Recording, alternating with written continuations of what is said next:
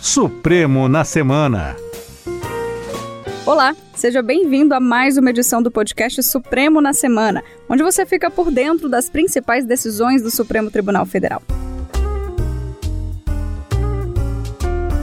Eu sou Mariana Xavier, roteirista, apresentadora e coordenadora de novas mídias da TV Justiça e estarei com você até o final deste episódio. Também participam dessa edição comigo a Thaís Faria, consultora jurídica da Rádio Justiça, e o Mauro Burlamac, jornalista da Secretaria de Comunicação do STF. No plenário, a gente destaca a reativação do Fundo Amazônia em até 60 dias. Esse julgamento foi finalizado na quinta e já já te explicamos melhor os votos e a determinação. Outras decisões que vão ser explicadas aqui no podcast têm a ver com a situação das rodovias bloqueadas pelo país.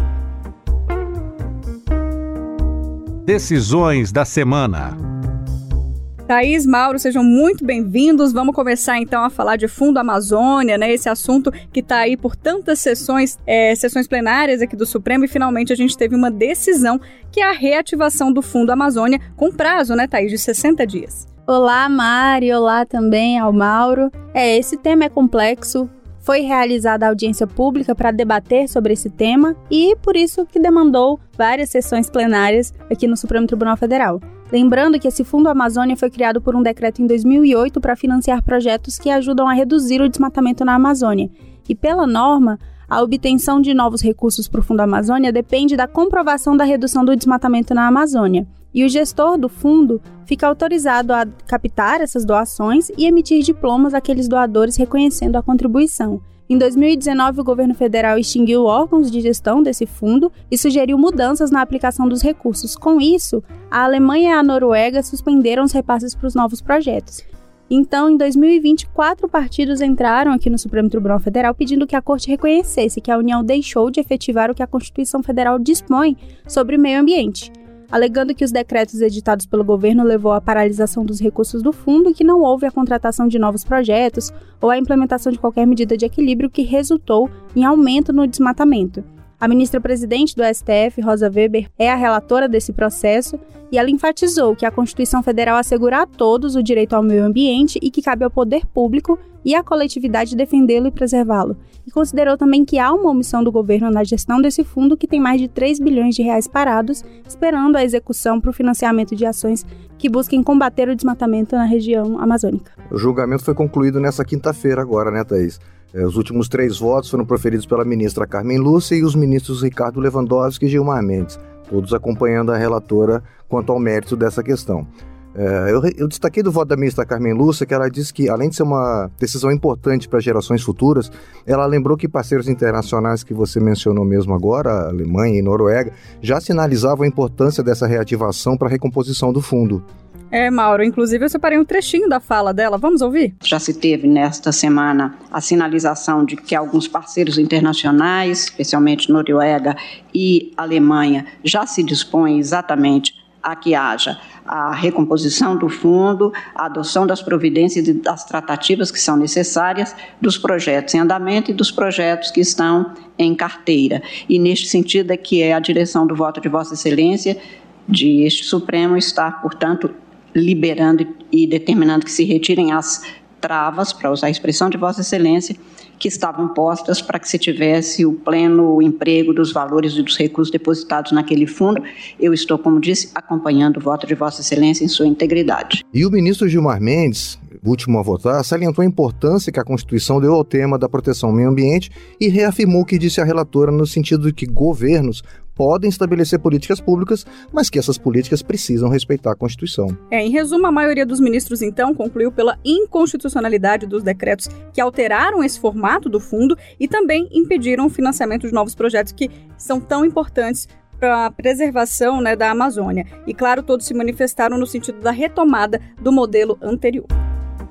E ainda na própria quinta-feira, teve o início do julgamento da ação penal contra o deputado federal Silas Câmara, ele que é acusado né, de se apropriar de salários de servidores. O ministro relator desse caso é o ministro Luiz Roberto Barroso, que inclusive votou já pela condenação, porque entendeu né, que ficou configurada a prática conhecida como rachadinha, que o Mauro vai explicar para a gente no que consiste essa prática. Essa chamada rachadinha são repasses mensais de assessores de gabinete de parte do seu pagamento para o parlamentar, ou seja, os funcionários do gabinete recebem seus salários da Casa Legislativa e repassam parte do valor recebido para o parlamentar. O relator do caso, o ministro Luiz Roberto Barroso, como você mencionou, diz que a prática, infelizmente, é bastante comum no Brasil em vários órgãos públicos. Esse caso começou a ser julgado no plenário virtual e veio para o plenário presencial por um pedido de destaque do ministro Nunes Marques. É, Mauro. Inclusive, a denúncia do Ministério Público Federal né, aponta que entre janeiro de 2000 e dezembro de 2001 é que justamente teria ocorrido né, essa apropriação dos salários de secretários parlamentares pagos pela Câmara dos Deputados aqui de Brasília para trabalharem em seu gabinete em Brasília e também no Amazonas. Esse crime, Mari, Mauro, ele é previsto no artigo 312 do Código Penal. É o crime conhecido como peculato e prevê a pena de prisão de 2 a 12 anos e multa aquele funcionário público que tem a posse de um bem público e se apropria ou desvia esse bem. No caso, o Ministério Público diz que assim que alguns assessores do gabinete do deputado recebiam os vencimentos, eles sacavam parte ou até a totalidade desses valores e, na sequência, aconteciam depósitos não identificados na conta do parlamentar. E a defesa dele afirma que os valores que ele recebia eram de quitação de empréstimos feitos pelos funcionários, que era bem comum na época que não existia PIX, e o ministro Luiz Roberto Barroso votou, ele é o relator do processo, como o Mauro bem falou, e ele votou para condenar o parlamentar a cinco anos e três meses de reclusão em regime semiaberto. De acordo com o ministro, as provas demonstraram que o deputado desviou o pagamento de assessores em proveito próprio e que isso caracteriza o crime de peculato e desvio, já que não houve a subtração de verbas, mas sim é, o repasse dessas verbas com o consentimento dos funcionários. E ele rejeitou o argumento da defesa de que não se trataria de dinheiro público, mas sim de recursos privados, uma vez que eram depositados legitimamente nas contas bancárias dos secretários parlamentares. E o parlamentar também é acusado de pagar empregados domésticos com a verba que seria destinada à contratação de secretários parlamentares. Mas o relator considerou que não há prova suficiente sobre essa acusação e, com isso, rejeitou essa segunda acusação. Mari. É, Mari, você comentou que os crimes foram cometidos no, no ano 2000, começo do, do, do século. É só lembrando que o Silas Câmara foi reeleito agora em outubro para mais um mandato de deputado federal. Ele vai para o seu sétimo mandato consecutivo. É, após o voto do ministro Luiz Roberto Barroso, esse julgamento foi suspenso e prosseguirá na próxima semana. E caso ele seja condenado aqui pelo Supremo Tribunal Federal, poderá ser cassado e não será diplomado como deputado federal pelo Amazonas. Vamos agora passar para as decisões do plenário virtual. A gente vai fazer um resumo aqui, porque essa semana foi bem movimentada com as rodovias do país que foram bloqueadas, né, pelos manifestantes que estavam descontentes com o resultado das eleições gerais de 2022. Mauro, resume pra gente, porque desde o dia 31 a gente teve aí, né, algumas decisões no sentido de desobstruir as vias, mas que isso é, foi escalonando de uma forma, né, que o pedido chegou até a PM. Então, explica melhor pra gente. No dia 31, Mari, o ministro Alexandre de Moraes determinou à Polícia Rodoviária Federal que envidasse esforços para acabar com os bloqueios que estavam acontecendo. No dia seguinte, novo despacho do ministro em que ele salienta que as polícias militares estaduais deviam participar do fim dos bloqueios. E nesse mesmo dia, no dia 1 a primeira decisão que mandou acabar com os bloqueios foi a referendo dos demais ministros no plenário virtual aqui do Supremo. Isso, exatamente. Essa decisão, então, foi referendada por unanimidade, né, determinando, então, o desbloqueio dessas rodovias. Importante dizer que o ministro Alexandre de Moraes destacou que esses bloqueios, eles são antidemocráticos e visam ilicitamente contestar o resultado das eleições. Né, Thaís, esse pedido chegou aqui pela CNT, que é a Confederação Nacional dos Transportes, e uma DPF 519, que é lá de 2018, inclusive na época que a gente teve aquela greve dos caminhoneiros que parou o país. Explica melhor pra gente. O que a Confederação Nacional dos Transportes argumenta nessa, nessa ação, nesse novo pedido, Mari, é que os pontos de contenção em estradas e rodovias brasileiras estavam causando transtornos e prejuízos a toda a sociedade com paralisações em pelo menos 10 estados. E a Confederação alegou que esses bloqueios estavam acontecendo em razão da simples discordância com o resultado das eleições presidenciais que ocorreram no país. E o ministro Alexandre de Moraes destacou que a Constituição assegura o direito de greve, manifestação ou paralisação mas que esse direito não pode ser exercido de forma abusiva e atentatória à proteção de outros direitos e liberdades. Ainda segundo o relator, o bloqueio das estradas impede a livre circulação no território nacional e causa o desabastecimento de combustíveis e do fornecimento de insumos para a prestação de serviços públicos essenciais. E o colegiado, como você disse, por unanimidade concordou com o entendimento do relator de que ficou demonstrado o abuso no exercício do direito de reunião, direcionado de forma ilícita e criminosa para propagar o descumprimento e o desrespeito ao resultado das eleições para presidente e vice-presidente da República, cujo resultado foi proclamado pelo Tribunal Superior Eleitoral. Pois é, Thaís. E aí, na terça-feira, a gente teve a visita aqui no Supremo Tribunal Federal do presidente da República, Jair Bolsonaro, né? Estavam presentes na reunião a presidente Rosa Weber, o decano Gilmar Mendes, Luiz Fux, Edson Fachin, Alexandre de Moraes, Nunes Marques e André Mendonça. Também compareceu aqui ao STF o ministro da Economia Paulo Guedes. E nesse encontro, né, eles reiteraram a importância do reconhecimento pelo presidente da República do resultado final das eleições, com a determinação do início do processo de transição bem como também enfatizaram a garantia do direito de ir e vir em razão desses bloqueios das rodovias brasileiras. É, essa foi uma visita completamente institucional, né, em ambiente cordial e respeitoso, e que foi destacada por todos a importância da paz e da harmonia para o bem do nosso país. Vamos para a próxima decisão do ministro Luiz Roberto Barroso, que determinou que os tribunais que tratam de casos de reintegração de posse instalem comissões para mediar aí alguns despejos antes de qualquer decisão judicial. É, o ministro disse que essa medida de transição vai reduzir os impactos habitacionais e humanitários em caso de desocupação coletiva. Mauro, essa questão da reintegração de posse, isso vem desde a pandemia, né? Isso, o ministro Roberto Barroso, na, nessa DPF 828, concedeu uma liminar e deu um prazo para que não acontecessem despejos e reintegrações de posse durante a pandemia. Esse prazo foi sendo uh, renovado, uhum. sempre a pedido, né? Mas agora, com a pandemia mais sob controle, o ministro entendeu que não é mais o caso de seguir prorrogando o prazo né, que vinha mantendo essa proibição de despejo durante a pandemia.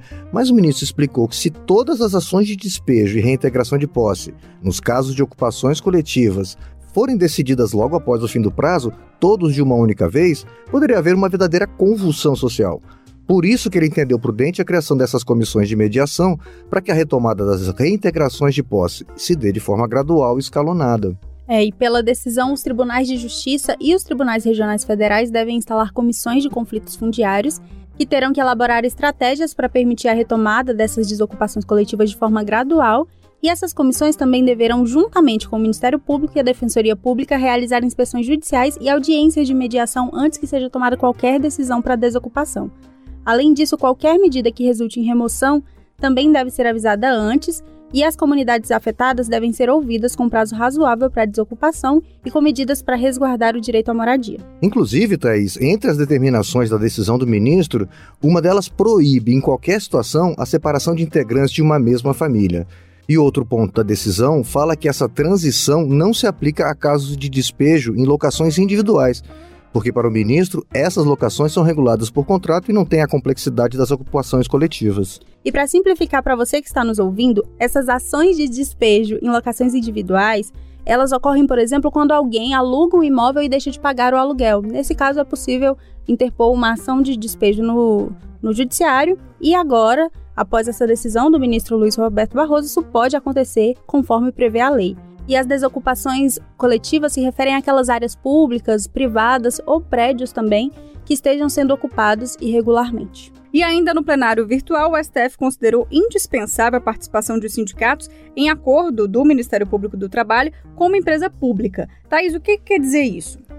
Mari, esse tema começou a ser discutido em um recurso extraordinário que foi apresentado pelo Sindicato dos Trabalhadores nas Indústrias Urbanas, no estado de Roraima, que buscava anular um acordo judicial que foi homologado em uma ação civil pública relativa à contratação de empregados por uma companhia de águas e esgoto de Roraima sem concurso público. Esse acordo foi homologado e acabou resultando na dispensa de 400 empregados, e o sindicato, que representa essa categoria, apresentou uma ação rescisória buscando desconstituir esse acordo que foi celebrado, e um dos argumentos apresentados foi o fato de que o sindicato não foi citado nessa ação, o que violaria o direito de defesa dos trabalhadores que foram diretamente afetados pelo acordo.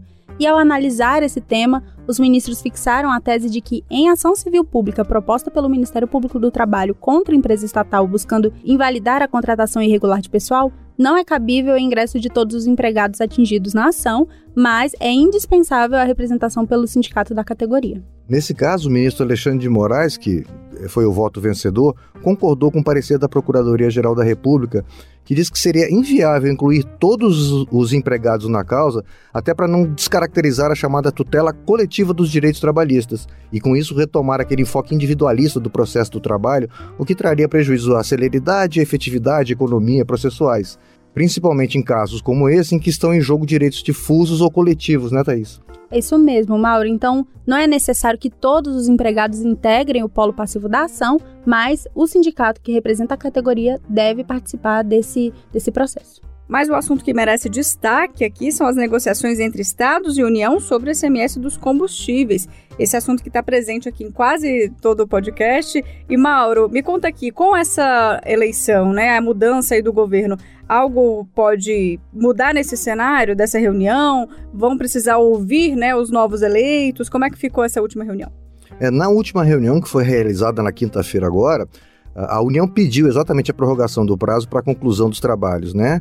E os estados já concordaram, né? Ficaram de apresentar a proposta de compensação, mas consideraram que é importante a participação de representantes dos governos eleitos, estaduais e federal, para que se possa discutir os impactos orçamentários a partir do ano que vem. Só lembrando que esse grupo foi formado por determinação do ministro Gilmar Mendes no âmbito de duas ações né, em trâmite aqui no STF que buscam o consenso acerca das normas que, entre outros pontos, tratam justamente das modalidades de alíquota de ICMS sobre os combustíveis e também da essencialidade de bens e serviços relativos a esse produto.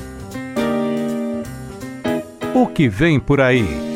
Já para a próxima semana, o que, que a gente pode adiantar? Vai ter continuação da ação penal, Mauro. Isso, o julgamento da ação penal, Mari, contra o deputado Silas Câmara, no caso das rachadinhas, deve prosseguir na sessão da próxima quinta-feira, quando devem votar o revisor, o ministro Edson Fachin, e o ministro Nunes Marques, que pediu destaque do processo que veio do, do plenário virtual. Na sequência, votam os demais ministros. Tem também outro tema previsto, Thaís? Tem, Mari. Na quarta-feira, os ministros podem julgar ações que questionam o fator previdenciário. Esse tema é discutido em duas ações. Uma delas foi ajuizada pela Confederação Nacional dos Trabalhadores Metalúrgicos em dezembro de 1999. Esse fator previdenciário é aplicado para o cálculo dos benefícios previdenciários de aposentadoria por tempo de contribuição e aposentadoria por idade, sendo que no segundo caso é opcional.